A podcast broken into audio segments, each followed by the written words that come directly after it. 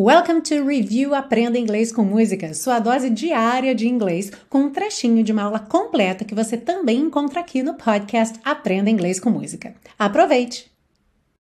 Tonight I gotta cut loose, foot loose, que na tradução ficou Esta noite eu tenho que me soltar livre. E em português isso não soa assim muito bem, né? Tem que me soltar livre, ficou meio estranho. Mas vamos entender como é que isso funciona no inglês.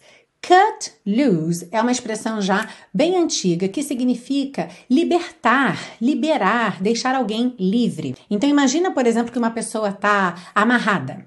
Você corta aquela corda. You cut ok? A corda para deixar a pessoa livre, certo? E lose, para quem não conhece essa palavra solta, com dois O's, ok? É diferente do verbo to lose, perder.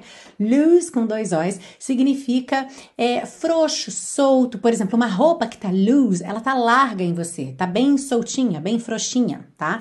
Então a ideia de cut loose é cortar para que algo fique solto, algo ou alguém, e com o passar dos anos, essa expressão cut loose passou de um sentido mais real ali de você realmente libertar alguém, soltar alguém, para um sentido figurado de você se soltar, ok? De você romper com regras, com limites que você mesmo se impõe ou que alguém impõe para você, ok? Então de você se liberar, se soltar.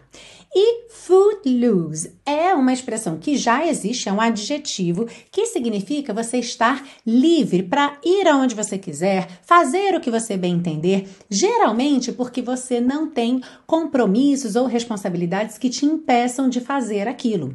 Tonight I gotta cut loose, footloose, kick off the Sunday shoes.